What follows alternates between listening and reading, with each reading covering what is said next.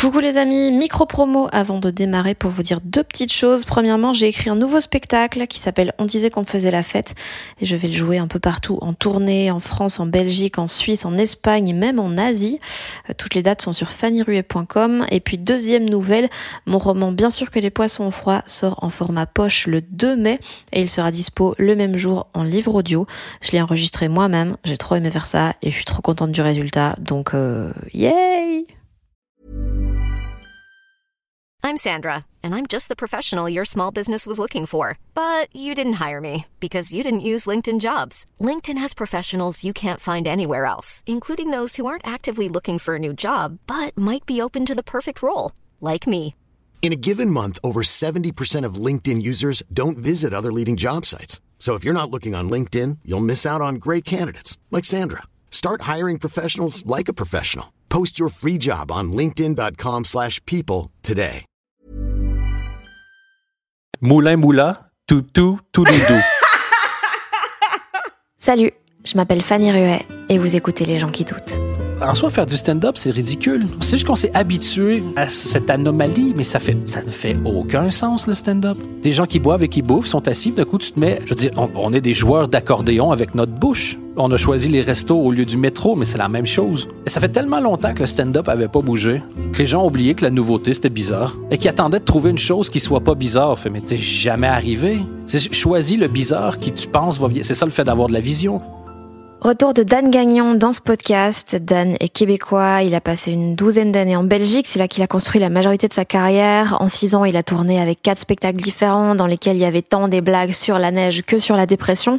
Parallèlement au stand-up, il était chroniqueur dans pas mal d'émissions, en radio, en télé, il a eu son propre late show à l'RTBF, il a coécrit et réalisé une web série, il a fait tout un tas de podcasts également, dont Comedy News Weekly, où il parle de comédie, et Podcast tout seul, où il parle de plein de trucs tout seul. On avait déjà enregistré un épisode des gens qui doutent ensemble, c'était le 15e. Euh, je vous invite à l'écouter euh, avant si vous l'avez pas déjà fait, euh, parce qu'il est fort intéressant et, fort comique.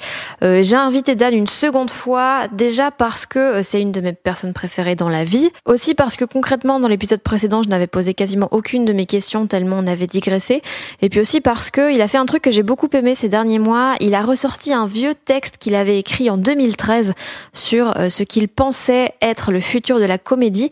Et il y a quelques mois, l'a analysé pour voir ce qui avait été vrai ce qui ne l'avait pas été. Et puis, euh, il a réécrit un autre article au mois de décembre pour faire de nouvelles prévisions sur euh, l'avenir du stand-up. Donc on parle beaucoup de ça. Je pense que c'est un épisode qui sera un peu plus pour les geeks de comédie, puisque après 20 minutes de divagation où on dit n'importe quoi au début, on parle vraiment de stand-up, de théorie, d'écriture, euh, de l'importance des angles plutôt que des blagues, de comment ça se passe d'écrire pour d'autres personnes, notamment des gens qui ont un profil totalement différent du sien, de ce que, selon nous, les humoristes auraient dû faire ou non pour continuer à jouer pendant le confinement, la façon dont la comédie a évolué ces dernières années en francophonie et comment on pense qu'elle va encore évoluer, de l'importance de l'affect dans les métiers créatifs, de plein de façons d'écrire des farces, des questions à se poser et tout. On imagine aussi un concept de blague où tout le monde serait gentil et bienveillant et on se pose des questions de fond, comme par exemple quand on doit faire pipi la nuit, est-ce qu'il faut y aller ou attendre que le réveil sonne? J'espère que tout ça vous plaira. Euh, pour info, Dan est au Québec et moi à Bruxelles, donc l'épisode a été enregistré en ligne, donc par moment il y a un très léger décalage, mais pas dérangeant normalement. Euh, et puis toutes les références qu'on fait, tous les gens, les bouquins, les sketchs dont on parle sont disponibles dans la description. Comme ça, vous pouvez tout checker.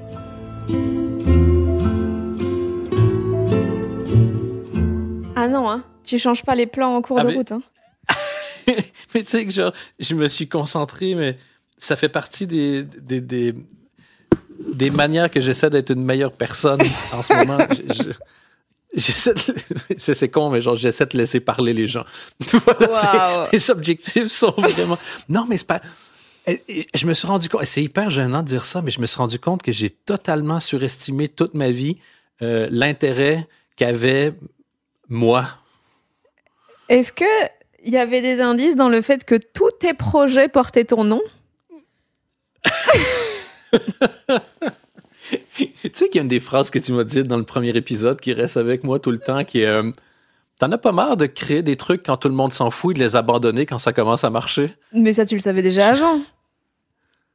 Ben, j'avais jamais vu ça comme ça. Moi, j'arrête pas parce que ça a du succès et je, je commence pas parce que tout le monde s'en cogne. Je le fais parce que ça m'intéresse et je m'arrête quand ça m'intéresse plus. Je me suis rendu compte que c'est mon rythme. En fait, ce que je considère intéressant est complètement déphasé par rapport à ce que Ouais. les gens qui, qui pourraient me donner de la thune T'es né pensent. 4 ans trop tôt.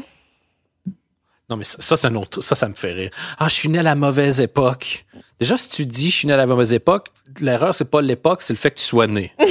Meurs. Et tu penses vraiment que t'aurais aimé ça, chier dans un pot, aller le vider dans la rue? Non, non, Dan, non, non. 4 ans, j'ai dit, ok? Donc tu te calmes. Il y a, il y a pas, il y a- Je sais pas comment ça se passe en Europe, mais moi, ici, j'ai- chié par la fenêtre jusqu'à la semaine dernière. Oh, les latrines. hein. Mais n'empêche, genre, toute blague à part, aujourd'hui, on trouverait ça dégueulasse, mais t'imagines le plaisir qu'avaient les gens qui avaient un pot de chambre? Mais en, en vrai, des Parce fois, que- j'envie ça. Vraiment fort. Mais oui, moi, une des choses qui a sauvé ma vie, c'est une fille que j'ai croisée qui avait une règle absolue pour le fait de se lever ou pas quand t'as envie de faire pipi la nuit. Et honnêtement, c'est ma règle de vie, peut-être aller dans mon top 5. Si je dois me lever dans moins d'une heure, je reste dans mon lit. Si dans plus d'une heure, je vais directement faire pipi. Ouais, parce que sinon, t'hésites, tu passes plus de temps à hésiter et à te faire chier qu'à profiter après. Ouais. Exactement. Et, et je- quand je pense au fait qu'on trouve aujourd'hui dégueu le pot de chambre, mais c'est génial, j'essaie d'imaginer quel truc qui est vraiment pratique qu'on fait aujourd'hui, que si on arrêtait de faire, on se dirait non, mais c'était dégueulasse. Quoi. Et, et j'en suis arrivé à un constat, c'est ne pas se laver les mains. Ouais. on aime tellement ne pas se laver les mains qu'il a fallu une putain de pandémie pour qu'on commence à se laver les mains. Et genre, moi, chaque fois que je vais chez le médecin, j'y pose toujours des questions, genre, hey, est-ce que les autres maladies qu'il y a d'habitude cette année, vous les avez vues? Et genre, gastro, c'est fini. Otite, c'est fini. Le rhume, c'est fini. La grippe, c'est fini. Et pendant tout ce temps-là, on aurait pu l'éviter en se lavant les mains. Et puis lui, on a fait comme. Non, il y a les masques aussi, quand même. Ah!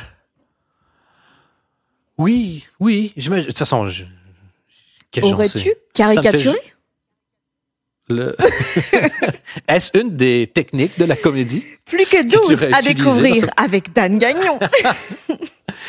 Et toi, comment ça va? Ça, ça me fait toujours plaisir de t'entendre.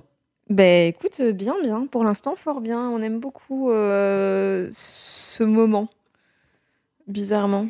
Là, les quelques semaines sont assez, assez douces. Est-ce que tu es amoureuse en ce moment? Euh, non. Non, non. C'est peut-être pour ça, en fait, que ça va bien. Mais ça, c'est- c'est un autre truc. Tout ce qu'on valorise et que si ça se trouve, c'est la raison pour laquelle notre vie, c'est de la merde. Peut-être que, genre, le sentiment amoureux, c'est aussi nocif que l'héroïne.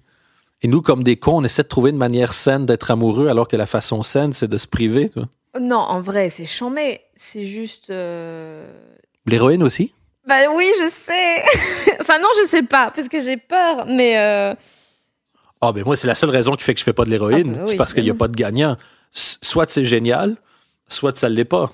Et dans quel cas est-ce que je suis gagnant? Ouais.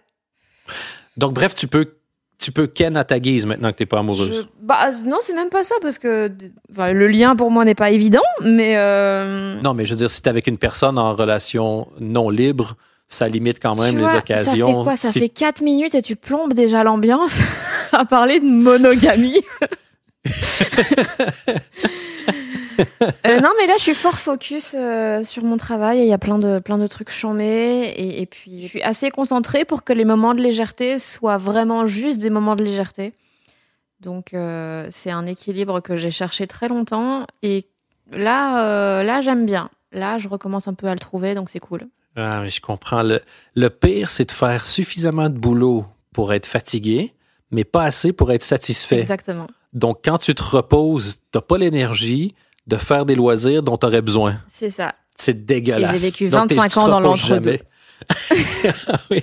Donc, ça veut dire que tu fais des choses que tu aimes vraiment et, euh, et auxquelles tu crois et qui ont, qui ont de la valeur pour ouais, toi en ce moment. j'ai des bonnes fatigues. Genre le soir, je suis contente. Je suis là, putain, j'ai bossé. Et tu sais quoi? Je vais mater un film français. Et ouais, qu'est-ce que tu vas faire? Ah, mais, ben, ben, gars, je peux pas dire, j'ai- je pense que la personne qui a, qui a craché sur le plus de choses jusqu'à ce que je commence à essayer de les faire et passer de dire genre, mais Kev Adams, c'est facile. Et puis tu dis, ah non, c'est une des plus grandes bêtes de scène du, voilà, du, du dernier siècle. Oh, très bien. Mais euh, moi, j'ai commencé à avoir un nouveau truc qui me donne envie d'aller me coucher sans vouloir me vanter. Pour l'instant, je rêve comme un dieu. Ah ouais? Mes rêves, ils sont géniaux.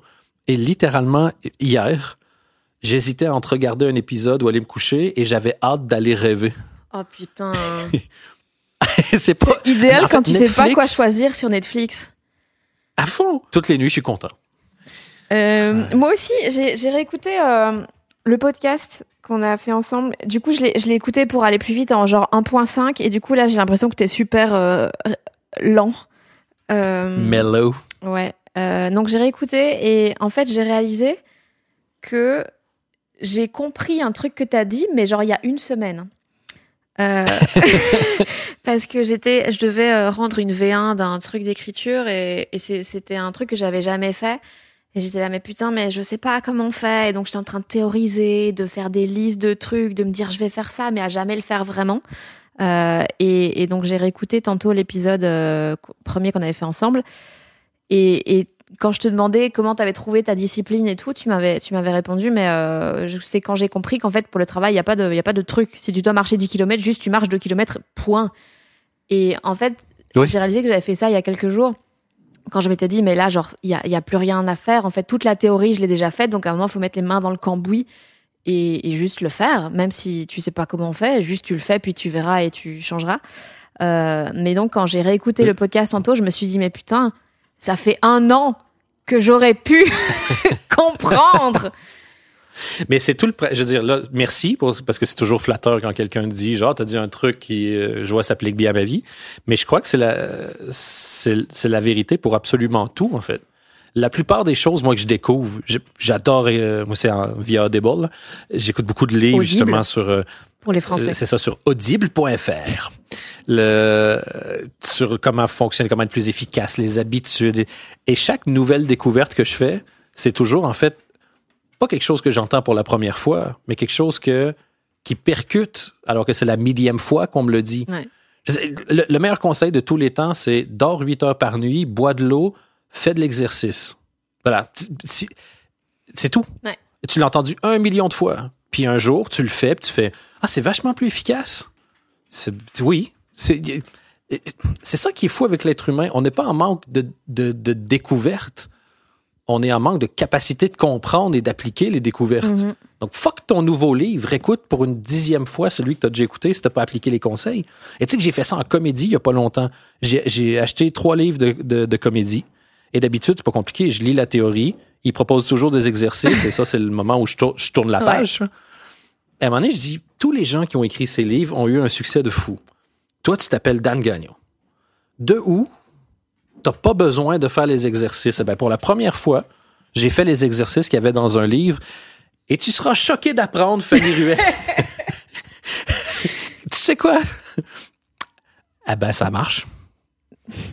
Voilà. Mais c'est. Et pour j'imagine que ceux qui écoutent tes podcasts aiment bien la comédie. Si tu le connais pas, je te le conseille. le- J'en ai lu une shit tonne de livres sur la comédie et c'est de loin le meilleur que j'ai lu de ma vie. Comedy Toolbox? Non, c'est un nouveau. Ça, c'était, ça a été longtemps mon meilleur. Ok. Là, c'en a un nouveau. Qui était, il y, en- il y en a sorti trois, dont le dernier est sorti en 2019, je crois. C'est un gars qui s'appelle Scott Deckers. C'est le créateur de The Onion. Ok. Oh, yes, ok. Oui, c'est ça, un des créateurs. Et en fait, et il a résumé la comédie et je fais comme Ah putain, oui. Tu sais, on a souvent des débats. Est-ce qu'il faut plus faire rire, dire des trucs cons, euh, sacrifier le contenant, euh, privilégier le contenu? Et en fait, lui, en, en- en disant tout ce qu'il a dit, je fais comme Ah oui, ben ok, ces débats-là n'existent pas du tout, en fait. Pour ok, lui, tu dit viens de niquer comédie, 30 minutes du podcast. Est-ce que, ben tu sais quoi? On peut teaser, puis je le dis à la fin. ah, yes. Mais tu sais, il n'y a pas de pub pendant, donc je m'en fous que les gens aillent jusqu'à la fin.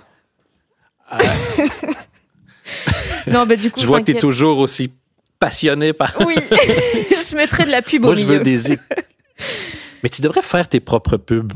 Ouais, je sais, mais faire- personne veut les sponsors. Ouais. Enfin, j'ai jamais demandé. Ouais, ben voilà. Oui. j'ai jamais. En fait, j'ai jamais dit que je voulais. En fait, j'ai toujours dit que la pub, c'est de la merde. En fait, on m'a proposé, puis je les ai envoyés chier. En fait, une fois, j'ai chié devant le siège social de Coca-Cola, puis je l'ai publié sur Instagram. Non, mais ouais, mais non, j'ai peur de. J'ai peur d'après être motivée pour des mauvaises raisons si je mets de la pub. Euh, Mais de où c'est une mauvaise. est-ce que la thune, c'est vraiment une mauvaise. Ça, ça m'a fait- C'est un autre truc que j'ai réalisé il y a pas longtemps.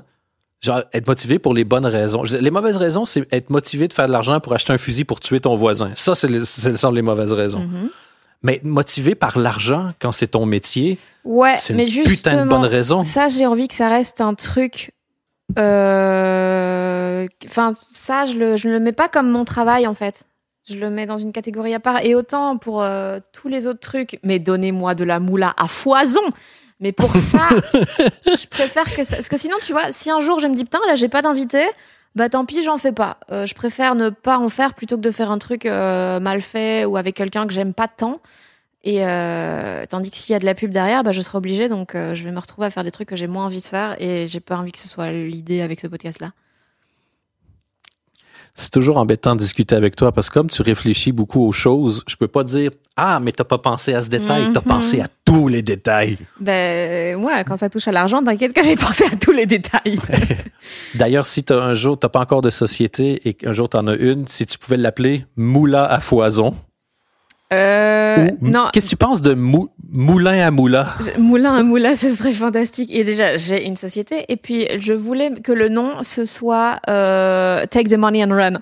Pas mal. J'y repensais à un autre truc par rapport au moulin. Qu'est-ce que tu penses de moulin moula? Tout, tout, tout, doudou. C'est vraiment écrit comme ça. Écoute, je vais mettre ça en début d'épisode, sans contexte, en boucle, au moins quatre fois. pour que ça fasse Mais moi, je suis jingle. pour le retour des onomatopées à l'écrit. Je, je pense qu'on a, on a vraiment. Voilà, on se prive. Bah, euh, oui, mais euh, je pense c'est un peu le- la théorie de l'évolution. Si ce n'est pas resté, c'est qu'il y avait des raisons. En même temps, Martin Luther King n'est pas resté. Est-ce que tu es en train de dire qu'il y avait des raisons qu'on l'assassine? Je coupe. Ah oui, en plus dans cet épisode, il y aura quasiment pas de montage parce qu'il est censé sortir demain. Donc, Ah oui. Si tu veux dire de la crap, c'est vraiment le moment où tu as un tapis rouge. Toute ma vie, c'est un moment où je tapis rouge pour dire la crap. Pour une fois, je vais faire un effort. Ça, je t'ai dit en plus, euh, j- je vais, je vais essayer de faire un effort cette fois-ci pour vraiment. Parce qu'en fait, t'es quelqu'un de, de stimulant. Quand on parle avec toi, ça donne envie de déborder sur plein de sujets. Et comme t'as un cerveau, je veux dire, j'adore parler à des humoristes parce que peu importe de quoi tu parles, tu sais qu'ils t'écoutent à moitié, mais l'autre moitié, ils cherchent quelque chose de d'original, de fracassant à dire, et, et ça devient un jeu. Et moi, je suis toujours pris dans ce jeu-là.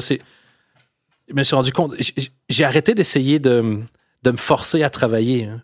Maintenant, je soigne ma santé mentale et physique parce que quand je suis en forme et reposé, tout ce que je veux, c'est écrire des vannes.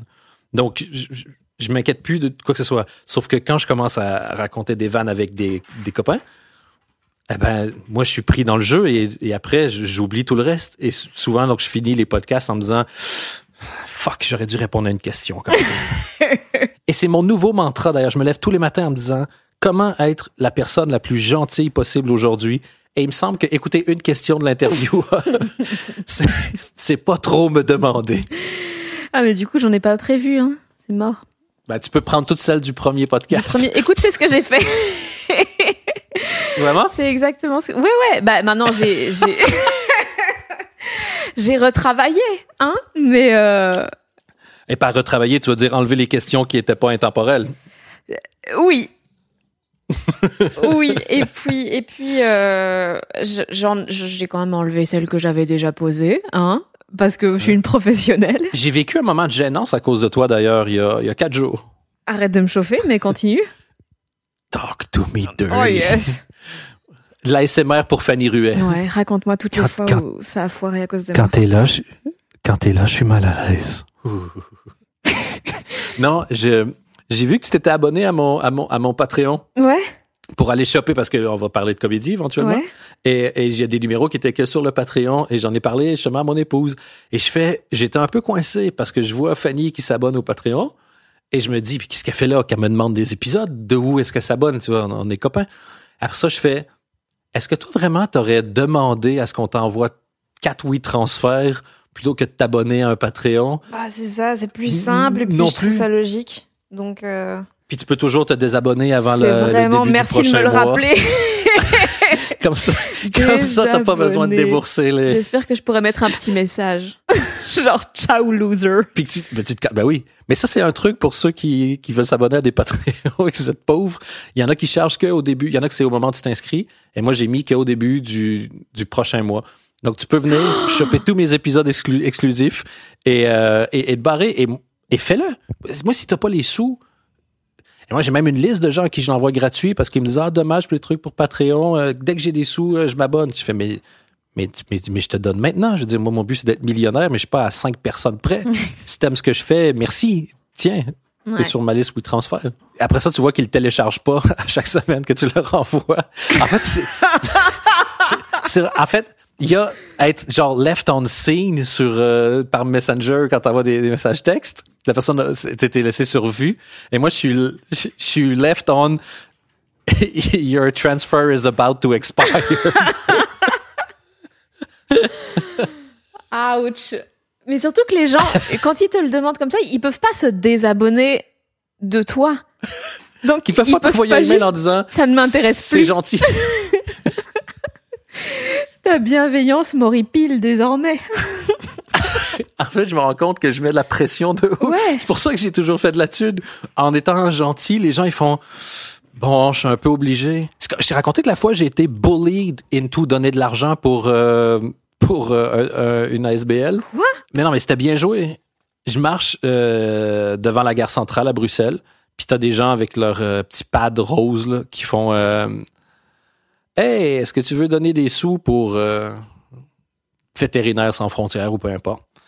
Et moi, je fais ce que tout bon citoyen fait, c'est-à-dire semblant de ne pas les avoir vus ni entendus. Et je continue tout droit. J'étais avec mes parents qui visitaient la, la Belgique. Et j'entends, juste au moment où je dépasse une des personnes, Hey, c'est pas toi, Dan Gagnon? Oh non! Je fais, oh,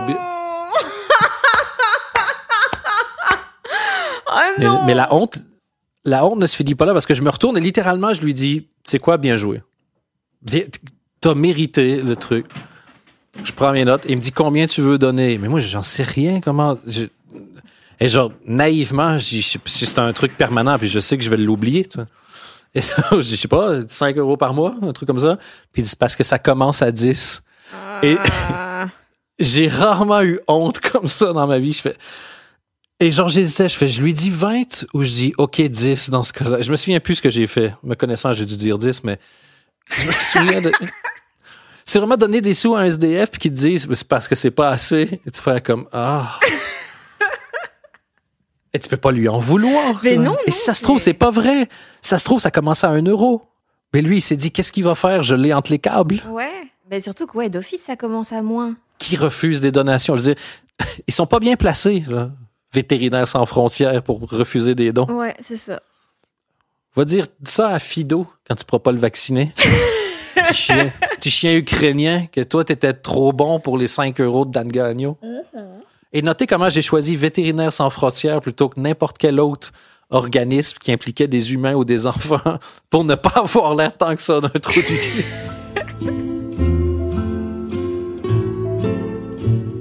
Tu bosses sur quoi en ce moment? Récemment, j'ai euh, j'ai envoyé un message pour dire Hey les gars, je cherche du boulot. Et il y a plein de gens qui m'ont écrit et je suis super content. Et, euh, et j'écris, principalement en ce moment, euh, j'écris. J'écris pour euh, des humoristes. Je, je les nomme pas parce que je sais jamais s'ils veulent dire qu'ils ont des auteurs ou pas. Et moi, ça ne change en rien les sous que je reçois. Et je sais qu'il y a une culture des auteurs qui est pas la même ici qu'au Mhm. qu'au Québec. Ça a longtemps été assez caché. Et même de mémoire, à part les imitateurs, où t'entends en radio, ils vont dire, ils vont nommer leurs auteurs. Euh, Alex Vizorek était un des premiers à en parler aussi ouvertement. euh. Et donc voilà, donc j'écris pour l'instant pour une personne qui fait de la, qui veut faire un nouveau one man show, qui fait aussi de la télé, quelqu'un qui fait du web, et euh, aussi pour. euh, Donc tous des gens que tu avais nommés dans le premier épisode et que tu ne nommes plus. Ah du coup, sur base des descriptions, on peut juste deviner duquel tu parles. si ça se trouve, c'est des gens qui n'ont pas aimé mon travail pendant un an.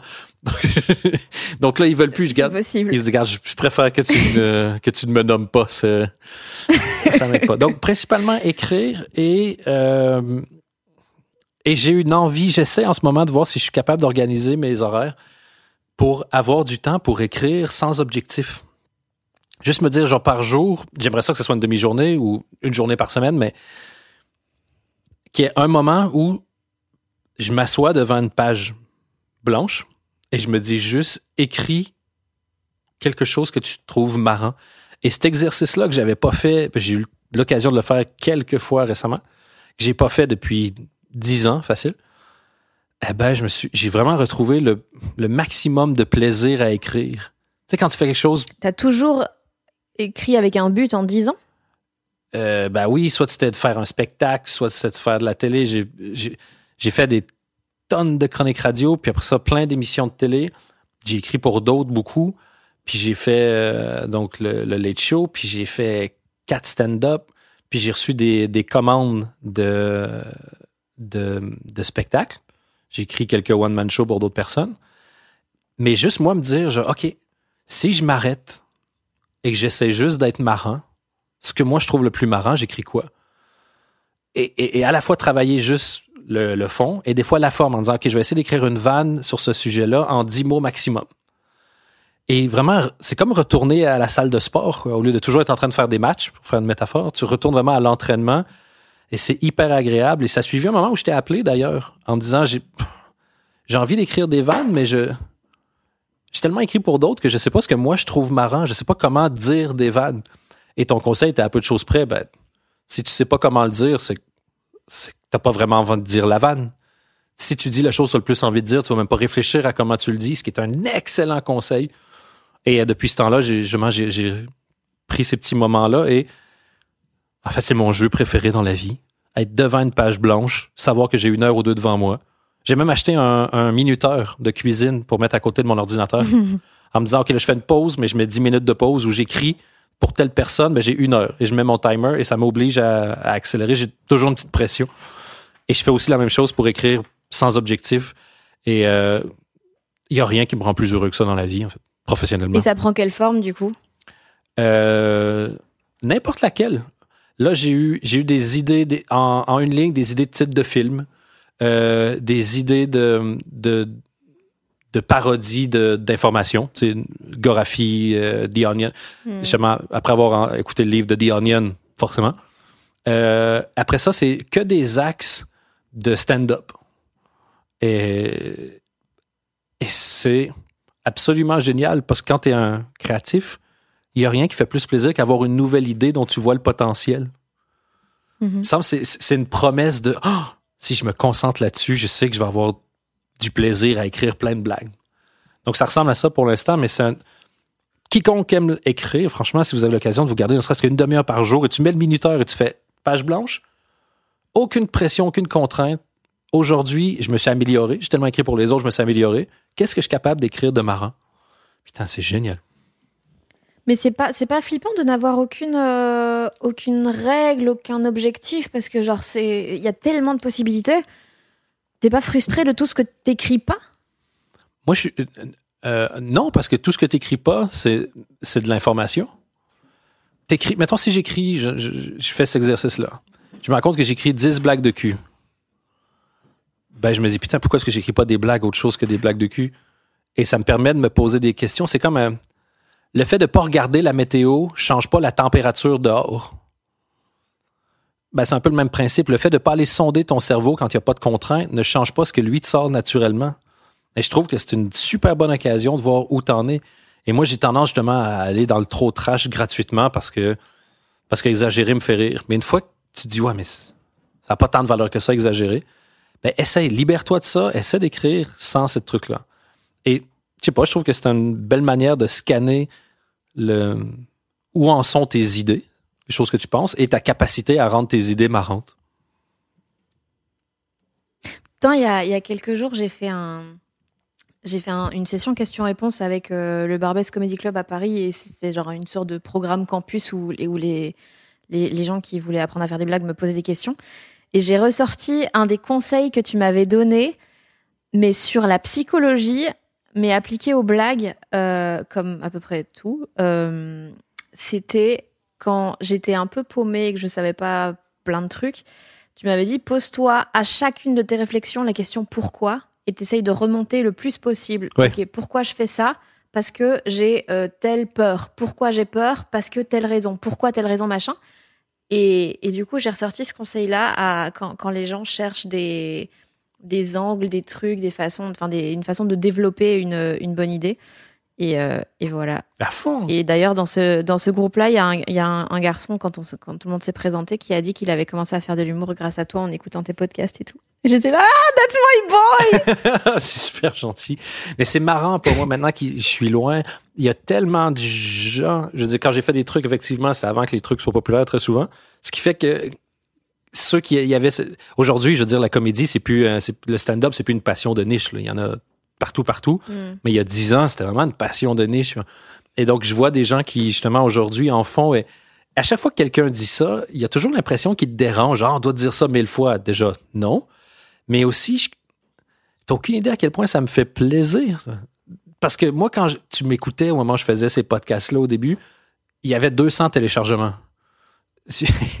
On l'a fait vraiment par passion. Et de savoir qu'il y avait toi qui disais d'un jour, moi aussi, je vais en faire, et qu'on ait pu inspirer ça, et qu'on ait pu faire en sorte qu'une personne fasse ce qu'elle a envie de faire. Mais pour, encore une fois, on revient à l'ego, mais pour l'ego, c'est tellement flatteur. On revient à ton ego, finalement. Ben, on- Euh, attends, on était sur. Euh, Tu parlais des trois, tu sais, du nombre de pourquoi pour la psychologie. Puis c'est vrai que dans les vannes, Ouais. ça marche tellement bien parce que tu dis, ah, mais j'ai envie de parler de mon enfance. Pourquoi? Parce que je pense que c'est drôle. Pourquoi? Parce que ma mère était bizarre. Pourquoi? Parce qu'elle est handicapée. Non. Parce que là, non. Non, mais mais c'est simple. Et dès que, tu, dès que tu dis je sais pas, c'est pas une réponse, je sais pas. Je sais pas, tout ce que ça veut dire, c'est va, ben, C'est que t'as pas réfléchi. va, va réfléchir. Il y a une raison. Le cerveau, il fait rien sans raison. Ils sont pas toujours ouf, les raisons. Ils sont pas les bonnes, mais il y a une raison. Quand tu, euh, est-ce que tu as trouvé du coup la, les réponses à tes questions que, que, que, que tu m'avais posées il y a- quelques semaines de qu'est-ce qui moi me fait rire? Je- oui, je pense que oui. Je, je pense qu'il y a. En fait, il y a à la fois des choses qui me font rire et en radio, quand j'ai travaillé en radio au Québec, il parlait non seulement de faire des bonnes. Il y avait deux étapes pour faire de la bonne radio. C'était donc bon, le contenu, le fond, la forme, tout le reste. Et il y avait aussi éviter, éviter les irritants. Et on n'avait jamais expliqué la radio comme ça. Et je trouvais ça super intéressant en disant peu importe ce que tu dis, euh, crier en radio, c'est un irritant. Les gens vont changer immédiatement. Siffler, c'est le plus grand irritant. Et chanter, ça casse en général les couilles aussi. Et il y avait une série d'irritants comme ça qui, euh, qui expliquait. Mais c'est tout ce que tu fais sur scène. J'ai pas de carrière non plus. Donc, à un moment donné, c'est pour ça. Oui, je, suis- je suis auteur aujourd'hui. Ça te donne une idée pourquoi? ouais. Mais, Faut lier cause et conséquences. mais euh, et j'essaie justement de, de me rendre compte. ce ce un, des un des plus gros irritants pour moi en comédie, c'est la paresse intellectuelle. Quand quelqu'un n'a pas été chercher le nouvel angle ou qui a reproduit quelque chose qui était déjà marrant, et je me rends compte que je suis coupable de ça aussi parce que t'écris un truc que tu trouves marrant, du coup tu veux le renforcer, tu veux rajouter trois quatre punchlines, et ben tu sais comment écrire. Et donc il y a cette tentation d'aller faire qu'on va appeler de l'efficace, mais je me rends compte que quand je commence à faire de l'efficace, je perds tout intérêt pour le projet. Genre, tu sais, des trucs que tu sais vont fonctionner, mais tu fais, je sais qu'elles vont fonctionner parce que je l'ai vu mille fois. tu vois. Et qu'il y en ait un peu dans un spectacle, je ne suis, suis pas snob. Mais, ah, et donc, ce qui me fait rire, c'est, je pense, c'est vraiment le, l'idée qui est juste, l'angle qui est frais, et dans la comédie, l'effort intellectuel pour que ça soit euh, une vraie montée. Si tu as un bon angle, tu as un bon sujet, un bon angle, mais que tu tournes autour du pot, tu fais 3-4 vannes qui sont plus ou moins à la même hauteur, tu passes à autre chose, ça m'intéresse moins. Mais ce qui me fait rire, c'est. Genre, je vais te donner un exemple tout con parce que c'est pas, c'est pas du grand intellectuel, mais c'est du génie dans la construction de blagues. C'est peut-être une des idées de sketch les plus simples de l'histoire. À l'époque, Steve Martin avait un, sketch où il faisait simplement une analogie. Tout con. C'était à l'époque où les gens pouvaient fumer dans les restos. Et c'est juste, il imagine quelqu'un qui lui dit Do you mind if I smoke? Et Steve Martin répond Do you mind if I fart? Et après ça, une fois qu'il a dit ça te dérange si je pète, il fait qu'utiliser les mêmes trucs en disant c'est une habitude que j'ai depuis longtemps. J'ai essayé d'arrêter, mais bon, tu sais, c'est compliqué. J'ai pris beaucoup de poids. Euh, S'il y a un moment où je peux pas m'empêcher de fumer, c'est après avoir fait l'amour. On dirait que, je sais pas, ça me détend. Et il y a tous ces trucs-là qui sont qui sont tellement simples. Et il aurait pu faire comme les gens qui rentrent dans un resto et disent ça te dérange de fumer alors que tu es en train de bouffer. Tu fais, ben, je sais pas, est-ce que la fumée se rend jusqu'à moi d'après toi? Euh, si j'aimais ce parfum-là, je l'aurais peut-être mis sur mes poignets. Donc, il a décidé de faire confiance à son public, il a décidé de faire l'effort de dire quelque chose sans le, dire vraiment. Et vu qu'il y a un vrai propos, mais même si ce qu'il dit est con, ça dit quand même quelque chose. Et donc, le sketch n'est pas stupide. Et c'est cette accumulation-là de couches où tu dis Ah, c'est beau. C'est beau. Et, de tout ce que j'ai écrit récemment, il y a un truc que je trouve que j'ai hâte d'écrire parce que j'aime bien. il y a un truc qui me fâche, moi, dans la vie, c'est comment les, euh, la génération, n'importe quelle génération, a l'air de se plaindre que la génération suivante l'a facile. Alors que quand tu réfléchis deux secondes, c'est supposé être ton objectif tu veux quoi? Genre que toi, tu te promènes en bagnole, mais que les enfants se promènent à dos down? C'est si toi, tu as réussi ta vie, ton point, ton point d'arrivée, c'est le point de départ de la génération suivante. Et ça m'énervait, puis je cherchais une manière de le dire depuis longtemps. Et j'ai trouvé une phrase qui, moi, me fait rire, et je veux écrire là-dessus, c'est à peu de choses près arriver et, et me plaindre en disant que je trouve que de nos jours, les vieux l'ont vraiment trop facile. C'est pas comme les vieux dans mon temps, c'est pas comme les vieux à mon époque. Et montrer à quel point, effectivement, cette génération-là qui se plaint que tous les jeunes ont les choses, ont la vie beaucoup plus facile qu'eux, eux, ils l'ont, mais 100 fois plus facile que leurs grands-parents. Leurs grands-parents, en tant que vieux, déjà, on, se souvient de qui ils sont, on les appelle encore, euh, ils ont une pension, donc ils ont énormément d'avantages et cette manière qu'ils ont d'être aveugles sur le fait que la société s'est pas juste améliorée pour la génération d'après, mais eux aussi, me semble un axe super intéressant et que hmm. moi, les vieux l'ont facile de nos jours, je ne l'ai pas entendu. Et comme c'est évident ce que tu dis, tu peux être méga méchant en disant aujourd'hui, ils ont de la chance, nos vieux. Je veux dire, avant, on les ignorait puis on les laissait mourir à la maison. Maintenant, on les ignore, on les laisse mourir dans des EHPAD avec des professionnels où les gens peuvent vraiment monitorer à quel point ils vont crever de solitude dans les 4 à 6 semaines. Ce qui permet de, de dire en peu de choses près que tout est de la merde. Je sais pas exactement c'est quoi la, conclusion. C'est qui est le but de la vie, finalement? Mais tu vois, ça... Et ça, c'est long. Parce que trouver n'importe quelle chose comique, c'est facile. Il m'arrive dix trucs comiques par jour. Mais fouiller, fouiller, puis se dire comme Ah, ça, ça sonne comme un angle complet et nouveau et intéressant. Et voilà, ça, c'est en fait, c'est ça qui m'intéresse. Et peu importe que ce soit là-dessus ou que ce soit euh, un truc beaucoup, beaucoup, beaucoup, beaucoup plus léger. Donc, c'est ça qui m'intéresse, en fait. C'est le. Comme je suis un amoureux de la comédie, puis c'est vraiment très fort, n'importe quoi qui ressemble à beaucoup d'efforts pour faire marrer les gens. Et puis, en ce moment, j'ai beaucoup sur TikTok. Mm-hmm. Et énormément de bienveillance, moi, dans ce que je suis. Je trouve ça super beau. Et aussi, tu as beaucoup de gens qui disent l'espèce de petit message, des fois, de la fin, c'est euh, écoute, j'essaie de vous faire rigoler pour faire passer une meilleure journée. Ça a fonctionné, suivez-moi. Et je ne sais pas, il y a une noblesse dans j'essaie de vous faire passer une meilleure journée en vous faisant rigoler. Juste cette phrase-là, quand je l'entends, moi, je like tout maintenant.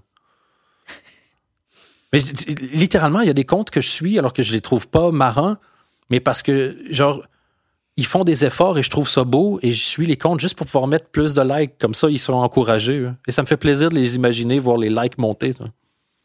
Mm. Je trouve que c'est tellement une façon facile de faire plaisir. Personne publie un truc sans regarder son nombre de likes.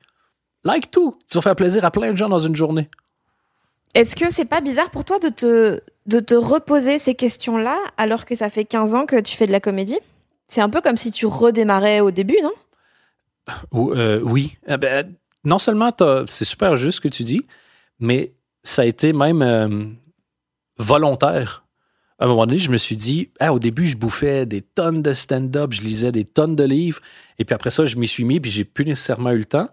Et puis tu t'améliores parce qu'à force d'en faire, tu t'améliores. Et là, je me suis dit, mais ça fait longtemps que j'ai pas, j'ai pas été me confronter à, la théorie, que j'ai pas été, je suis pas retourné à l'université du LOL, en gros. Et, euh, et c'est tellement rafraîchissant parce que je sens que je dans les deux derniers mois, je me, sens que je me suis plus amélioré que, qu'en moyenne les dernières années. Et, bizarre, je, pense pas. Je, pense juste qu'on a tellement un métier euh, sans contrainte qu'on oublie que ça devrait être la base. Les médecins, ils continuent de s'informer. Tous les métiers importants, ils continuent d'apprendre. Et nous, on se dit, ça va, j'ai appris à faire de la comédie en 88, j'ai plus besoin d'apprendre. Et c'est pour ça aussi que c'est déjà un miracle de faire rire beaucoup de gens. C'est un miracle de faire rire beaucoup de gens sur plusieurs années. Et, la, plupart des vieux, des humoristes qui sont là depuis 30 ans ont aucun nouveau fan. C'est les mêmes qui les suivent. Puis aujourd'hui, ben, ils ont plus de pognon, donc ils peuvent faire des plus grandes salles. Et, et je suis pas en train de critiquer, et c'est merveilleux. Mais tu te dis, ah, moi j'écris pour d'autres. Et les autres, il y en a qui sont des fois au début de leur carrière, puis des fois pas, puis des fois. Et donc, faut que je m'adapte. Et donc, faut que je sois. J'écris pour euh, avec une personne qui veut faire un one-man show. En ce moment, lui, il vient de TikTok. Il y a 1 mhm. million, point 3, 4 de fans sur TikTok qui veut écrire du stand-up. Ben, les thèmes qu'il aborde, là, c'est pas vraiment les mêmes que moi qui ai 38 ans et un enfant. Et donc, j'ai. Et les, les manières de faire des gags, ça évolue aussi. il n'y a pas beaucoup de gens qui ont gagné leur vie à faire des mimes il y a 15 ans.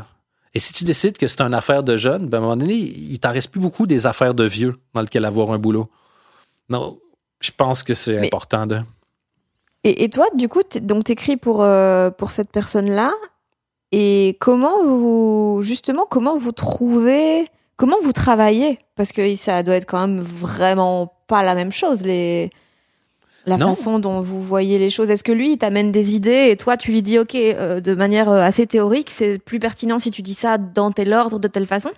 En gros, lui, il m'amène des histoires, puis il est déjà marrant, donc il m'amène les histoires de façon déjà un peu marrante. Et moi, je mets la, je mets la, théorie. je fais passer tout ça dans, le, grand moulin à farce, en fait. OK, ça, c'est marrant, mais dans chaque phrase que quelqu'un dit, peu importe laquelle, euh, je suis allé faire mon supermarché hier, et euh, j'en sais rien, moi, euh, la roue du caddie, il y avait une roue du caddie qui, euh, qui était cassée et donc c'était chiant. C'est bon, OK. Qu'est-ce que tu peux dire de marrant avec ça? Est-ce que tu as préféré que ça soit chiant pendant une heure qu'aller le remplacer, ce qui aurait pris 10 secondes? Est-ce que tu es tellement nul en mécanique que tu n'osais pas changer la roue? Est-ce que tu as appelé ton père pour qu'il vienne changer la roue?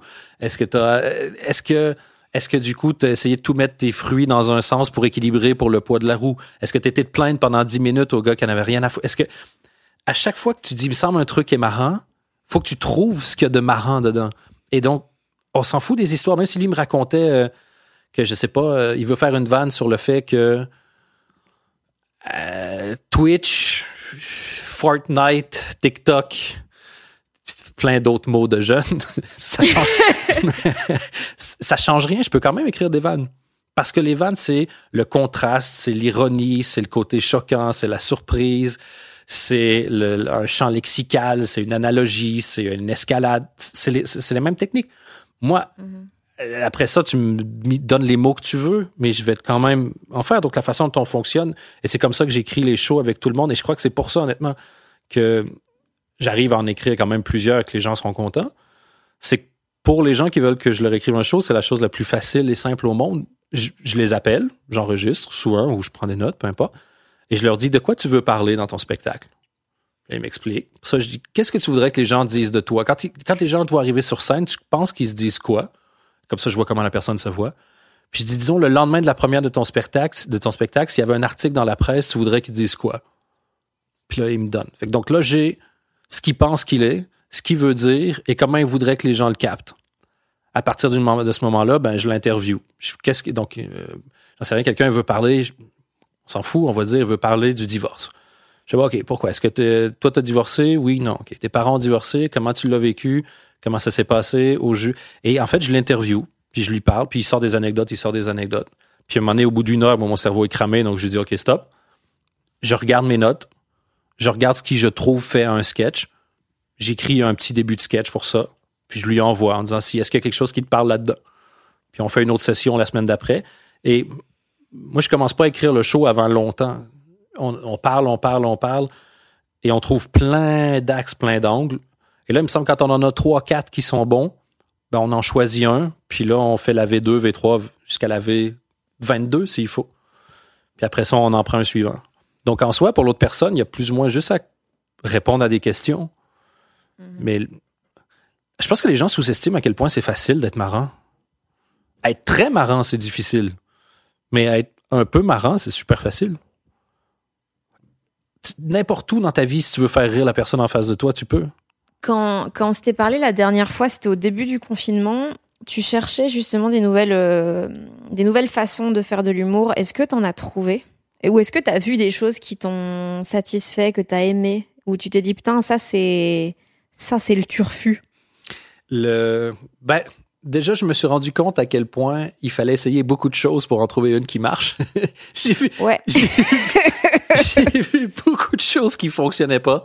Oh, J'en ai essayé aussi beaucoup qui fonctionnaient pas. Mais, euh, mais en fait, je, je pense, au bout de un an, et j'en parlais avec justement mon épouse là, il y a pas très longtemps, je pense qu'on on, on a- la plupart des humoristes, on a tous loupé l'évidence.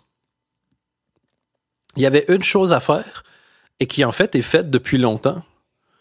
Le fallait mélanger le sport et les sitcoms. Quoi? Je t'explique. En sport, là en ce moment, euh, moi c'est le hockey sur glace. Il y a une saison. Ils jouent, il y a personne dans le, dans, dans le public. Et donc, pour, ils ont couvert les, euh, les tribunes avec des, des trucs assez jolis. Euh, il y en a que c'était des écrans, il y en a que c'est des grandes bandes de tissu avec des logos, des sponsors, peu importe. Mais donc, ton œil n'est pas attiré sur les sièges du public. Et il y a un nouveau métier dans les sports nord-américains qui est DJ d'ambiance et pas celui que tu imagines à la fête foraine du coin ou à ton mariage. Vivardi Exactement. Mais c'est vraiment quelqu'un qui a un pad de DJ. C'était au, euh, au Centre Bell, donc à Montréal. C'est une, femme dont j'oublie le nom, malheureusement. Donc, je vais encore. Une femme a gagné un prix. Une femme est DJ. Donc voilà, désolé auprès d'elle. J'aurais dû y inventer un faux nom, personne n'aurait vérifié. Et donc, cette personne-là qui met l'ambiance. Après le premier match, il n'y avait pas de bruit d'ambiance. Et le capitaine de l'équipe a été voir le dirigeant en disant Il faut que vous fassiez quelque chose pour l'ambiance, c'est quand même euh, c'est lourd. quoi. Et donc, tu as quelqu'un qui a enregistré, je crois qu'elle a une quarantaine, soixantaine de sons. Et en fonction des situations de jeu, elle envoie les sons dans le building. Moi, je suis devant ma télé. Je m'en fous que ce soit des vrais ou des faux sons. Ça, ça correspond à l'image que je vois. Et Ouais. Et donc, toi, tu penses que pour le stand-up, il faut faire comme les sitcoms et mettre des faux rires? C'est ça, voilà, c'est ça mon lien avec le sitcom. Le, le- la plus grande avancée comique du 20e siècle, c'est la piste de rire. Il n'y a rien qui était plus important pour moi que ça. Il n'y a rien qui était plus efficace. Et c'est tellement efficace là, qu'on ne se rend même pas compte à quel point c'est ridicule. Tu peux mettre n'importe quelle série où il y a une piste de rire, n'importe laquelle, ta série préférée, et vérifie à chaque fois qu'il y a un rire. Il y a un rire souvent sur des trucs qui sont pas drôles, tels que je vais aller voir dans le frigo. Ouais. Mais tu sais quoi, ça marche.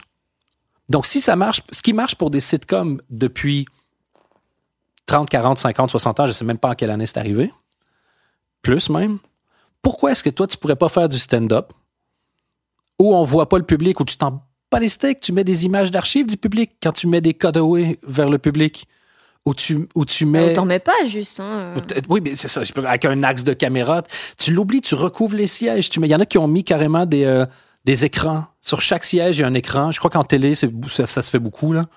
Ils mettent des, des écrans avec du public. Mais on s'en fout. Le point, en fait, le reste autour, c'est pour rester dans l'ambiance. Ça marche, faites-le. Je on avait, tu l'avais publié, je crois, ou tu l'avais commenté, l'extrait de Pierre-Yves Roy des Marais. Ouais, Euh, qui pour moi était le truc le plus réussi en termes de stand-up pendant le confinement. Et il y avait, je, je pense même pas qu'il y avait des faux rires. Euh, ben, regarde, je l'ai pas remarqué.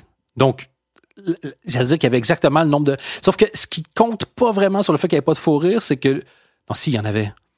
Non, mais la, la salle était complètement vide et c'était Oui. totalement assumé. Ben, c'est ça, Sauf mais lui, il faisait joue, des vannes. Il joue tellement de ouf que euh, il jouait vraiment avec l'énergie comme s'il y avait un public et il faisait en plus des vannes sur le fait qu'il n'y en avait pas et qu'il jouait vraiment en mode euh, Oui, genre, ah, quoi. monsieur ici est mal habillé. ah, Ouais, ah, ah. c'est ça. Donc, c'était rigolo. Donc, tu sais, je vais enlever des points parce que dans le sens qu'on peut pas faire ça à toutes les fois. Je veux dire, au bout de 20 ans, ça va être lourd.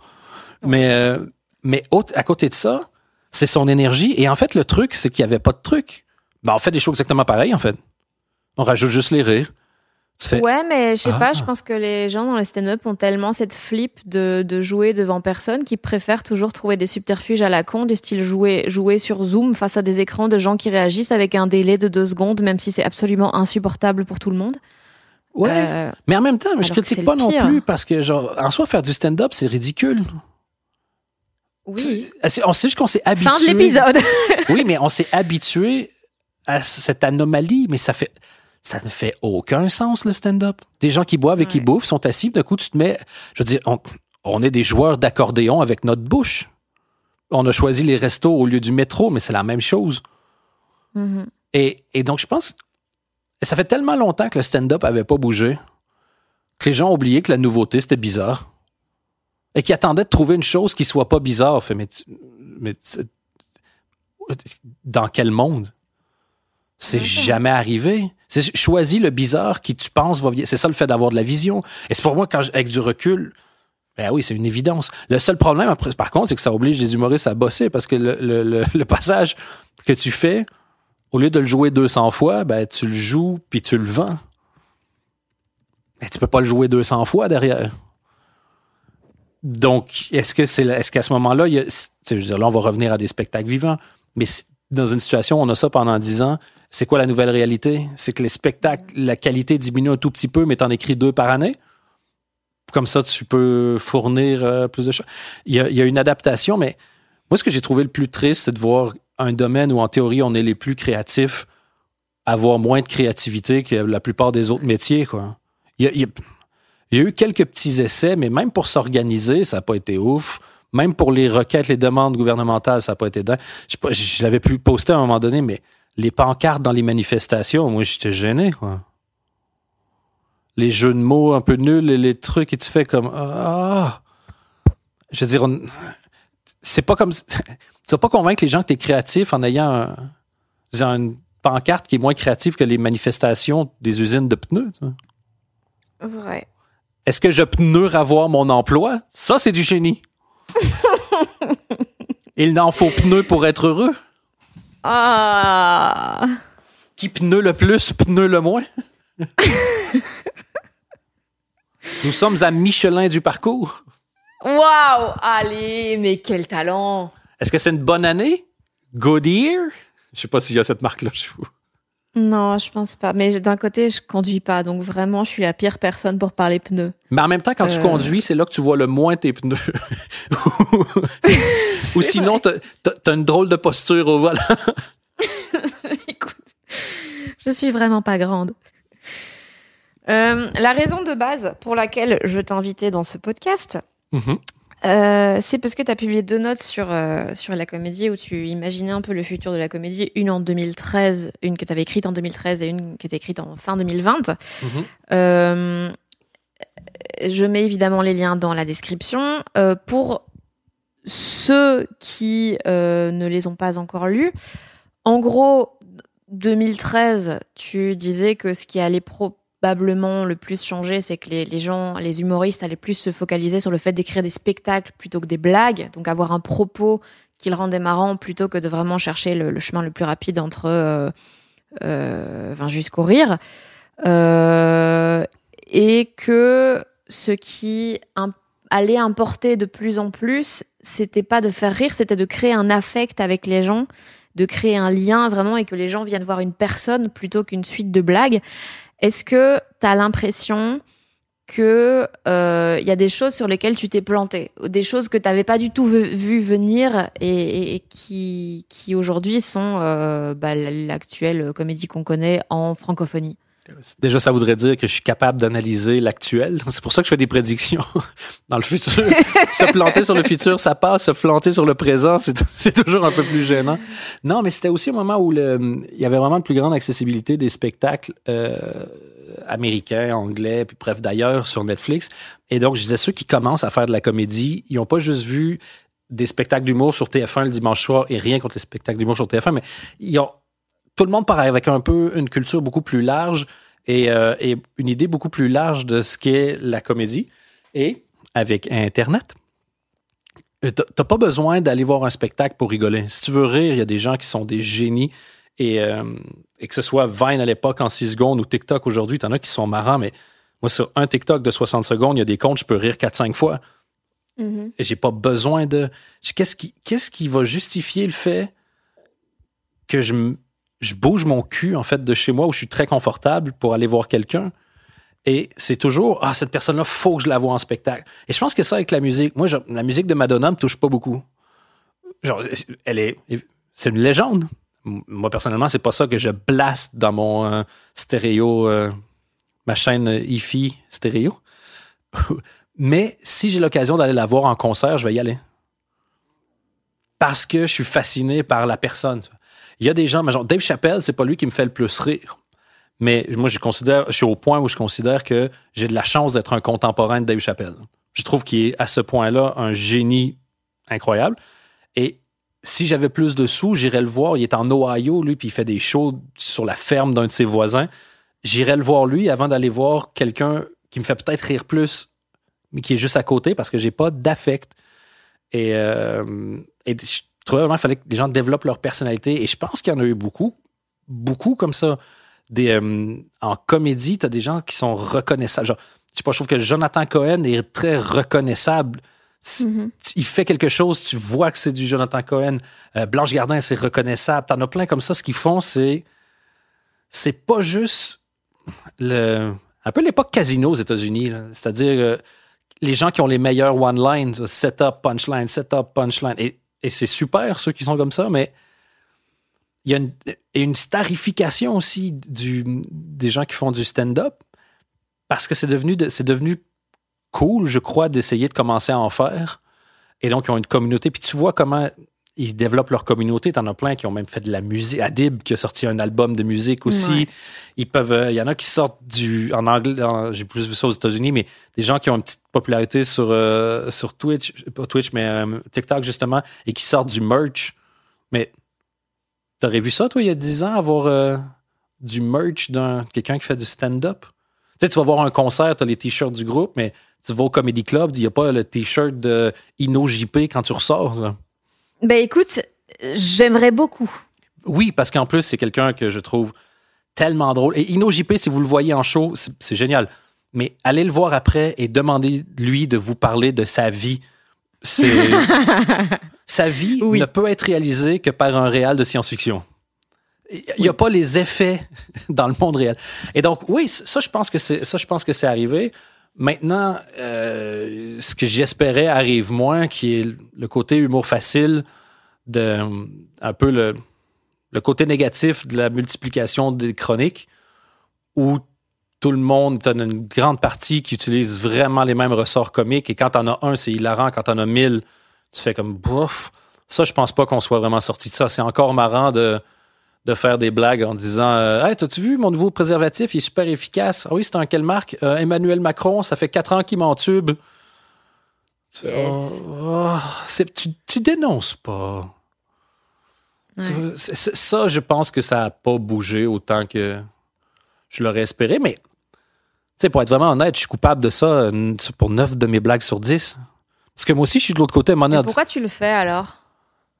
Euh, parce que je me rends pas toujours compte. Je crois que des fois, je me rends compte après. Je crois que le fait de dire ces choses-là, des fois, c'est pour m'obliger à moi faire plus attention aussi. je me dis, putain, mais les gens qui font des blagues de la météo, fait fuck, j'ai 40 minutes sur la météo. Ah, je les jette, je suppose. Euh, on n'est jamais aussi bien bullié que par soi-même. Ouais.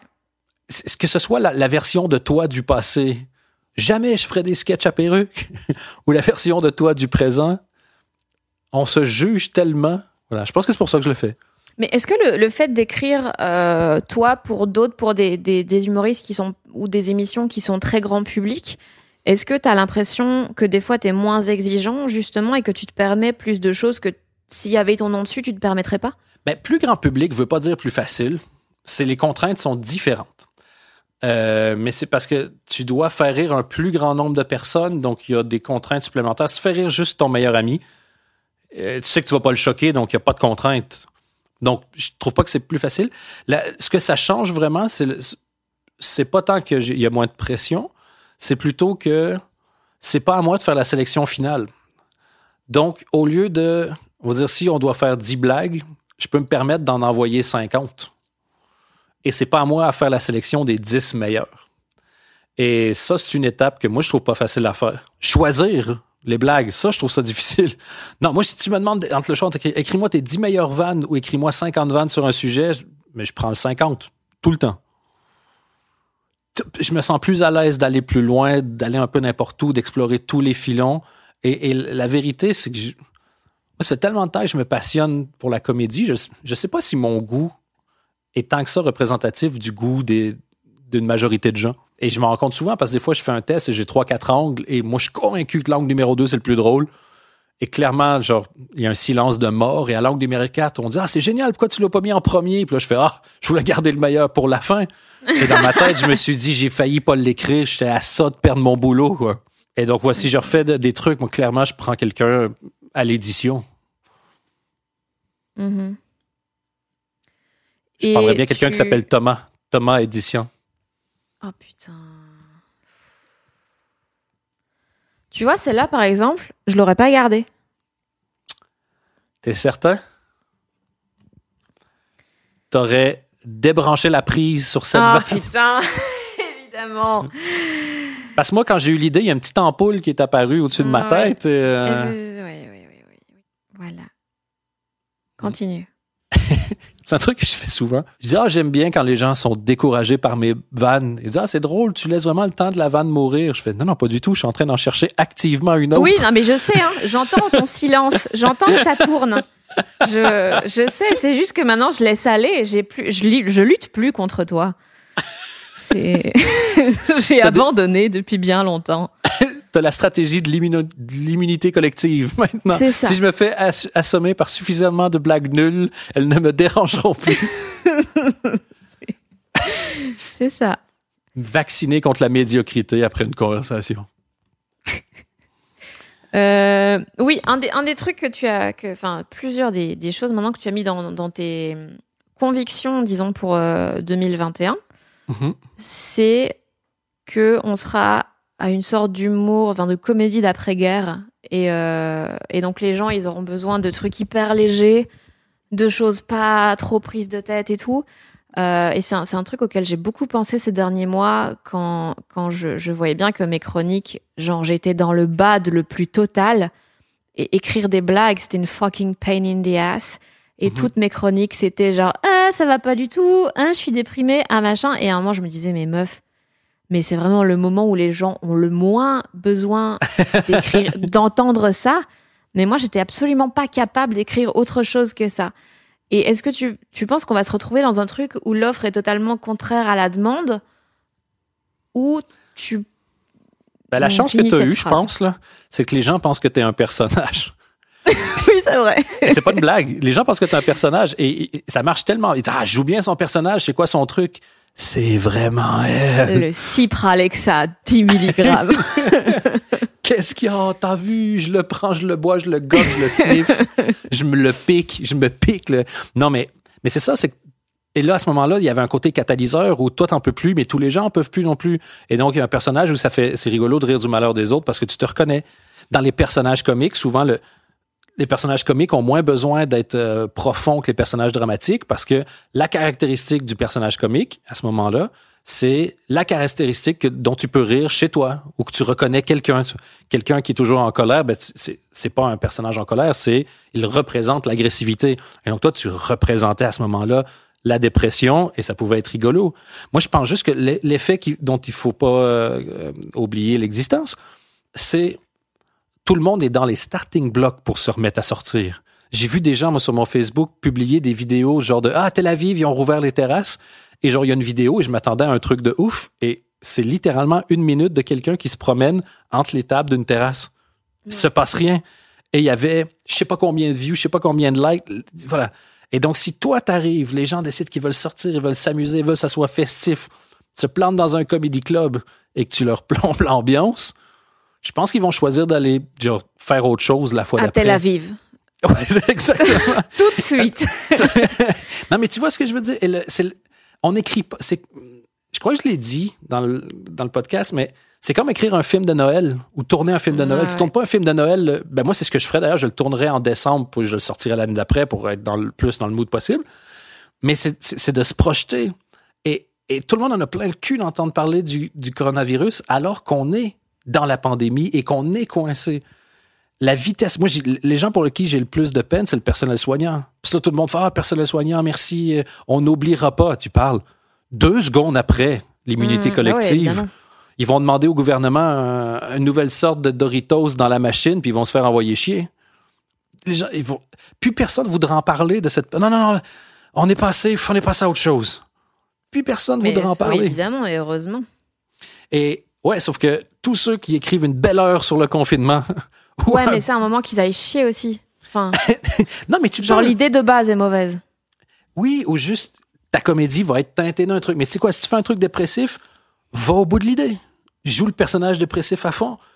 Joue le personnage qui, depuis que les choses ont repris, ça le fait chier parce qu'il est moins à la mode. C'est à la mode d'être dépressif Mhm. maintenant.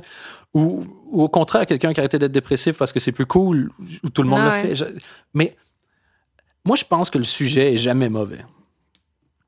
Je pense que l'angle est souvent mauvais et que les vannes sont très souvent mauvaises.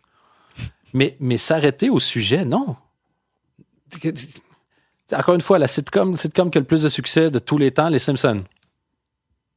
Pas ouf la prémisse. C'est quoi la prémisse en fait? Ben, une famille américaine moyenne avec un père qui a bon cœur mais qui est colérique, une mère qui s'occupe de tout. Et donc, l'idée, elle est pas dingue, ça. Tout ce qui peut arriver avec ces cinq personnages, donc comme sitcom, comédie de situation, mais, mais après ça, les axes ont été drôles. Donc, tu veux écrire sur le COVID, super. Tu veux écrire sur le fait que c'est une mauvaise idée d'écrire sur le COVID, super. Tout le monde est de bonne humeur, mais toi, tu continues d'être déprimé parce qu'il y a deux choses qui te dépriment dans la vie euh, la pandémie et les gens. Et maintenant qu'il n'y a plus la pandémie, il y a les gens n'étaient pas plus avancés. Mais je, je pense que les gens devraient passer beaucoup moins de temps à chercher le sujet et beaucoup plus à trouver l'axe. Une fois que tu as ton axe, les vannes, elles, écri- elles s'écrivent toutes seules. Ouais. Et je pense qu'il y a vraiment un besoin de s'amuser et. Et encore une fois, de- de- en gros, les gens vont vouloir baiser. C'est pour ça que les gens vont vouloir sortir. Je Les gens se sont retenus, vaccinés. Je veux dire, ça va sentir l'humidité au-dessus de nos pays pendant quelques mois. C'est tout ce que je nous souhaite. Ouais. Ben, mais oui. Mais t'imagines la beauté de la chose? Moi, j'ai hyper hâte. J'ai hyper hâte de voir les gens être horny pour rien. fais salut, fais oh, parle-moi. Est-ce que tu veux qu'on partage un Uber et ma bite? Baby, you can ride my... Oui, bref. Euh, Moi, j'ai fait un nouveau service, ça s'appelle Ubit. Euh, j'ai plein de gens qui ont des bits un peu partout et tu peux commander la plus près et tu la rides le temps que tu veux. oh my god, yes Et, c'est gratuit C'est quoi, offert par la ville de Bruxelles encore- jusqu'au centre de vaccination le plus proche. Ou, ou encore, si tu télécharges l'application, tu as 5 euros gratuits, comme les trucs de gambling. Putain. 5 minutes de bits gratuites à la télé.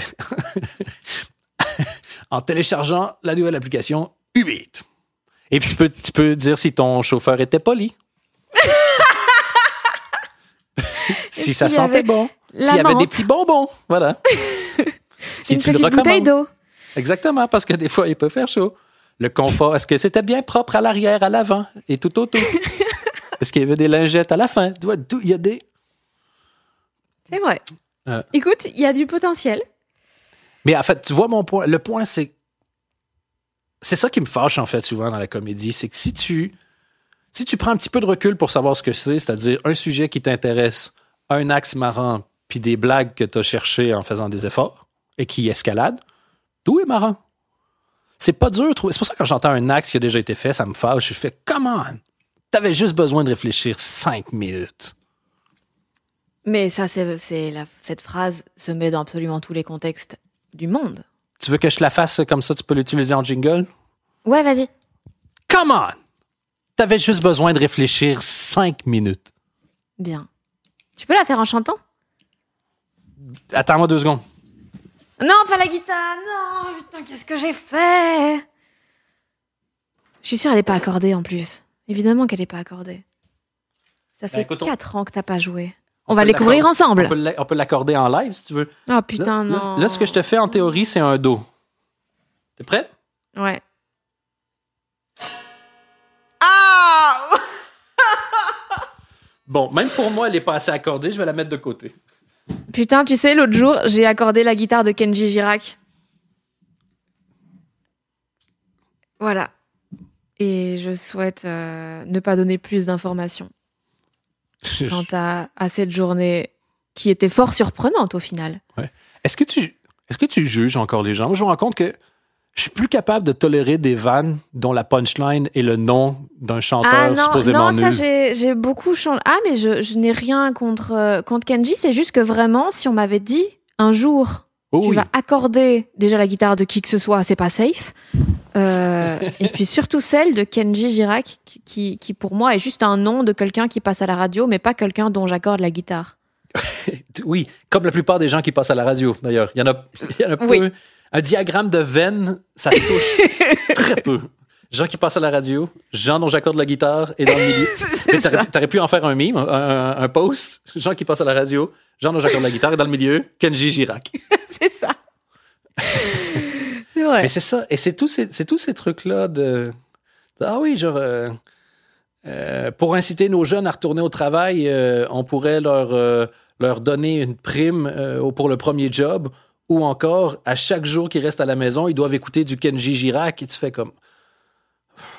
Ouais. c'est- Et, et j'espère que Mais je le c'est fais très, plus. c'est très fait. des vannes de chronique radio de j'ai pas eu le temps de beaucoup réfléchir et c'est mon excuse. Putain, mais les- si t'enlevais les noms propres des vannes de chronique radio, c'est. Et si l'animateur d'une chro- de, de- dans une bande de chroniqueurs était pas ou vieux, ou jeune, ou chauve, parce que je crois qu'il y a- il y a 22 de l'humour qui disparaît. Ouais, c'est vrai. C'est vrai que les vannes sur, euh, sur l'équipe. euh, Mais, mais ouais. en soi, parce que moi j'ai détesté ça aussi pendant un temps, les vannes sur l'équipe. Je sais putain, les gens qui n'ont pas de sujet, donc euh, allez, on roast quatre personnes. Mhm. Mais après ça, je me suis dit, ben, j'aime bien regarder des roasts. Pourquoi est-ce que ça a moins de valeur? Parce que les ventes, c'est pas toujours la même.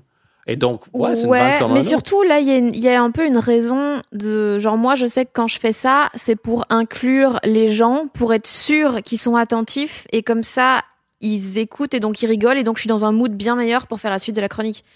Ah, c'est vraiment pour attirer l'attention des gens autour de la table, toi. Ouais, ouais, ouais. C'est c'est vraiment pour être sûr que parce que des fois, genre t'es en radio, t'es en studio, tu tu bois un coup, tu checkes ton téléphone et tout, tandis que là, si tu les recaptes, au moins t'es sûr qu'il y a un public et donc que, que ça que, tu te sens mieux quoi.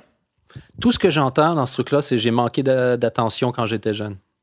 Alors oui, mais ça n'a rien à voir. Non, mais je, mais je comprends, mais c'est super malin. C'est super malin comme truc.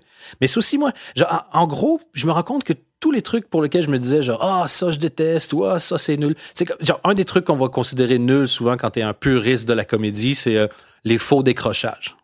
Genre, tu fais semblant que t'as oublié ton texte, euh, semblant que t'as oublié ton texte en public, parce que comme ça, le public Bah est non, amusé dans malin le temps. en vrai. euh. Hein? Enfin non, c'est juste malin en vrai. Ben oui, mais tu l'as fait une fois, ça a marché. Ben fais-le. C'est une, une des techniques d'humour qui marche. Ben fais-la. Pourquoi Ouais, est-ce que. au final, il n'y a pas de truc négatif, c'est juste genre le public a l'impression de vivre un truc unique, tout le monde est content. Fin. Et c'est tellement ça. Et, et quand je dis que je trouve que sur TikTok, il y a beaucoup de bienveillance, moi, les comptes que je suis, par exemple, t'as un- genre, je me suis rendu compte que j'ai plein de passions que je savais pas que j'avais. Genre, j'adore la mode. Je suis super surpris. Mais genre, je, Ok. je- je- genre, voir des gens faire des combinaisons de vêtements, je trouve ça super beau. Et, et- et- à chaque fois, je fais Ah, bien joué. Et je like. Et il y en a un. En fait, je crois que je vais sur TikTok mignon. pour être, fi- pour être fier des gens. Genre, j'ai beaucoup de plaisir à être fier des gens que je connais pas. Je les trouve mignons, je les trouve gentils, ils font des efforts pour faire du contenu. Moi, ils méritent tous mes likes. Tout le monde a un like. Et euh, et il y en a un, il s'appelle Parker quelque chose, et souvent, c'est des gens qui posent une question, disent, Hey, comment faire euh, euh, matcher un jean, genre coupe mom jeans, on va dire. Et là, il te montre trois looks. Puis à chaque fois, il explique super bien. Genre, ah, il faut toujours diviser. Mettons, si tu as un truc plus comme ça, à ce moment-là, c'est facile si tu penses comme ça, comme ça. Et il explique comment reproduire des looks avec ses techniques. Mais il vulgarise super bien. Et à un moment donné, il fait un, un, un post qui était les, euh, les modes qui doivent disparaître en 2021. Oh, Et je fais, par oh. cœur, tu déçois. Non. Et puis, il bouge pas pendant 15-20 secondes. Et puis après ça, c'est un autre plan de lui qui fait aucune. Amuse-toi, c'est juste des fringues. Genre, be happy. Et là, mais genre, j'ai liké son truc. Je me suis créé 15 comptes. Et c'est là que je me suis dit, genre, OK, comment être plus comme ces personnes-là? Comment? genre, moi, je fais de la comédie, mais mon obsession, c'est ah, la- euh, trouver une vanne, trouver une vanne. Fait, eh, et si c'était genre, comment est-ce que je peux faire en sorte que les gens se sentent le mieux possible? Tout le temps. Et en pensant Tu comme veux, ça. tu ben, peux faire un truc d'anti-roast? Il faut Ben, juste ah, se faire le compliment le plus immense possible. Ah, mais ça, ça, euh, ça, ça- ça existe que. Ok. Les, les gens qui, euh, qui faisaient les, euh, les battles euh, de rap en France, les RC, je crois. Ça te dit-tu quelque chose? Je Pas du tout. Je peux fouiller en même temps. T'as un gars qui s'appelle Wojtek, entre autres Wojtek. Je sais pas comment on le prononce, je suis désolé, Wojtek, je crois. Et il est super, il était super fort là-dedans. Et je sais que eux, bref, c'est des rap battles, rap contenders, ouais, c'est ça, c'est les RC. Il y en a, il y en a plein. Il y a, il y a des punchlines. Et eux, ils ont fait l'inverse et tu devais complimenter euh, la personne en face de toi. Et je trouve que c'est un exercice de génie parce que tu peux autant faire rire en, exagé- en exagérant le compliment. Tu peux faire du, du faux compliment une fois de temps en temps juste pour rigoler, mais tu peux, parce que tu gros, dans les deux cas, tu grossis le trait. Mais tant qu'à faire grossir le trait de façon positive. ça. Mhm. Et un de ceux qui l'a, qui a pas fait ça comme ça, mais qui, euh, qui a utilisé une autre technique de roast que j'avais trouvé méga forte, c'est Andy Samberg dans le roast de James Franco. Mhm. Au, au lieu de roaster James Franco, parce qu'il était pas à l'aise de le faire, il se roastait lui-même. Il faisait des fausses vannes, des, des vannes genre faussement nulles, qui, qui, le, qui en fait étaient des auto-insultes. Et il se taclait lui-même, il faisait semblant d'être fier de, de ses burns, en gros. Et c- je trouvais ça super intéressant, mais je sais que de toute façon, tu es encore en train d'imaginer comment faire un, un compliment de bateau. Est-ce que c'est dans ces me demander qui je mettrais dedans. Ben oui, mais c'est ça. C'est pour ça que tu fais des blagues à Nagui, t'as peur qu'il soit comme toi? C'est oui, bah oui, c'est ça. J'ai peur qu'il pense à son prochain taratata euh, pendant que je fais mes chroniques. Parce que moi, c'est vraiment ce que je ferais.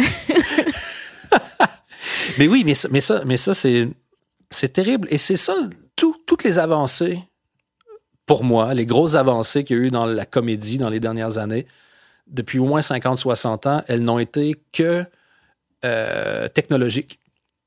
Quand on est passé de la radio à la télé, ça a changé les choses. Quand on a pu faire du stand-up, des specials à la télé, ça a changé beaucoup de choses. Quand Internet est arrivé, ça a changé beaucoup de choses. Les canaux spécialisés, ça a changé beaucoup de choses. C'est les réseaux sociaux, ça a changé beaucoup de choses. Et à chaque fois, ça s'est adapté. Mais j'ai pas vraiment beaucoup d'exemples, moi, de gens qui se sont dit Holy shit, on peut créer des nouveaux concepts avec la technologie qu'on a aujourd'hui.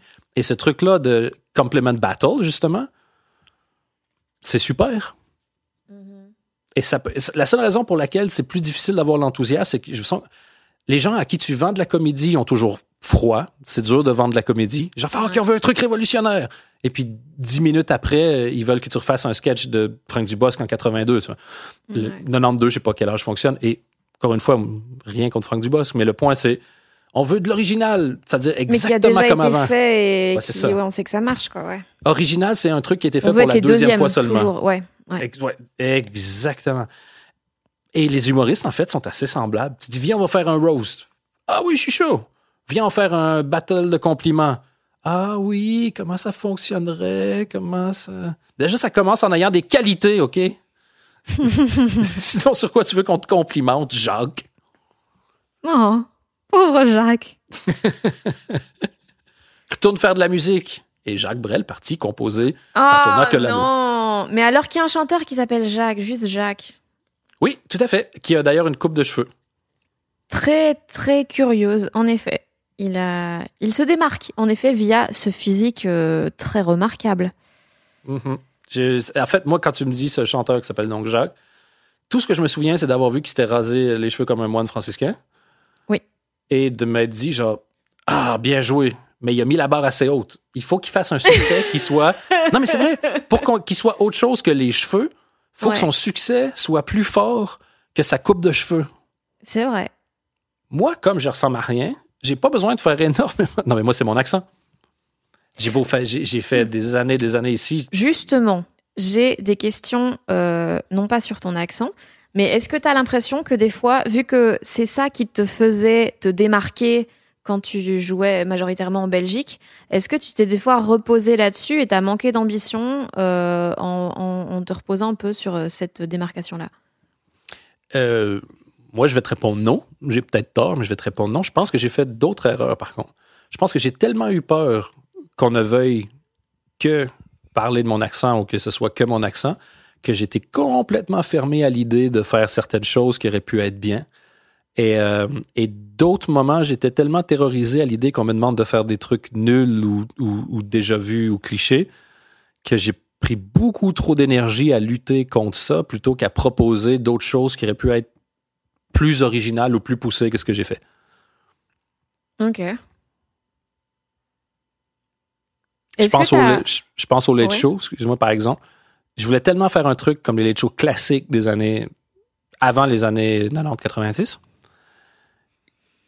que je crois que j'ai passé trop de temps à lutter pour ramener ça à la base. Moi, je voulais que ce soit des conversations et le moins de happening possible, ce genre de Oui. trucs-là.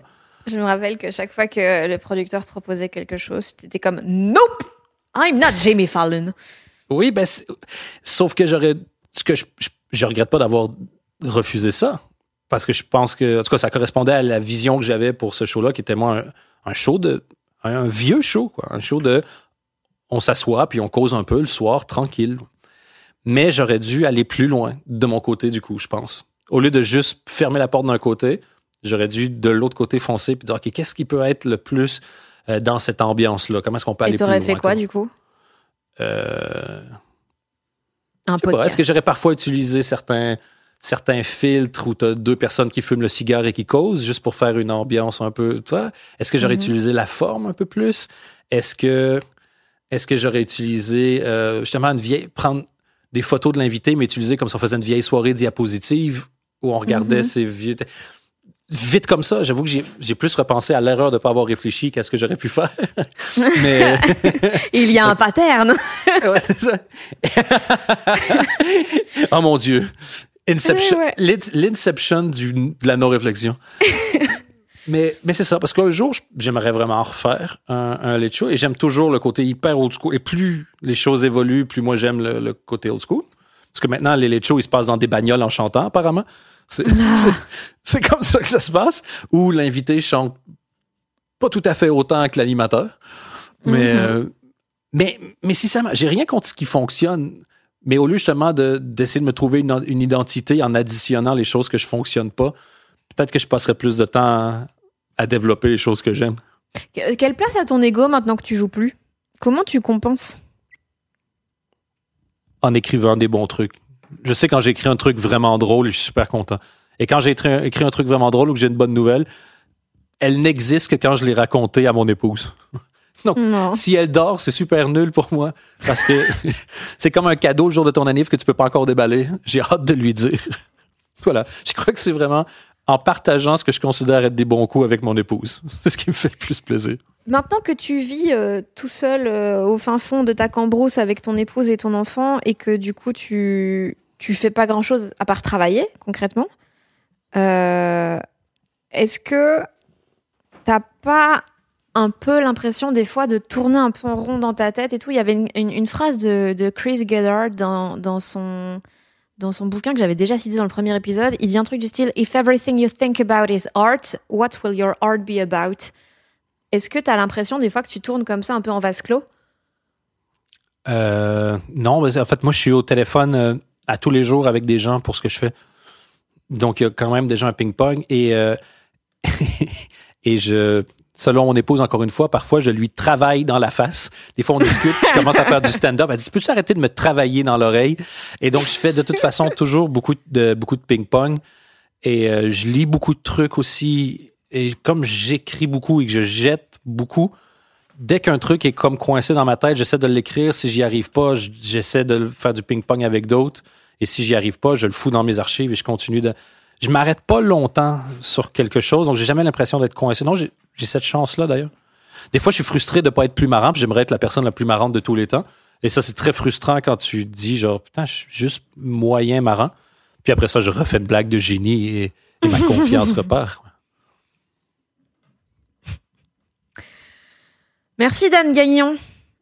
Merci, Fanny Ruet. C'est toujours un plaisir de te parler. Et en plus, c'est cool parce que j'ai rien fait depuis la dernière année. On a quand même fait un deuxième podcast, donc je. Je. je... Bah, très touché. euh, oui, enfin c'est pas. T'es pas la personne avec qui je me dis oh là là, mais de quoi je vais bien pouvoir lui parler? Quels sont ses projets? T'es en train de me dire que c'est pas ma comédie qui t'intéresse?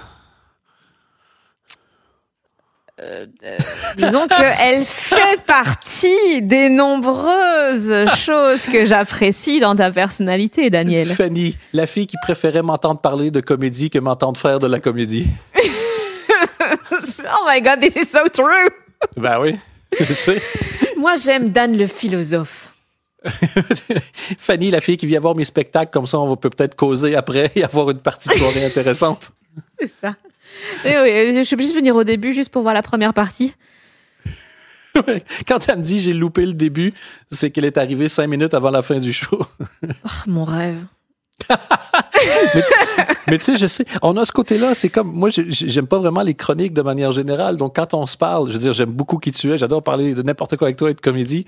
Mais s'il fallait qu'on commence à se poser des questions sur notre comédie actuelle, on, serait, un peu coincés les deux. T'aimes pas ce que je fais? T'es en train de me dire que j'aime pas, que t'aimes pas ce que je fais dans mon propre podcast? Oh my god. Ben déjà, tu es en train de dire à un invité, de l'invité de ton propre fucking podcast que t'aimes pas ce qu'il fait après 1h40 de conversation.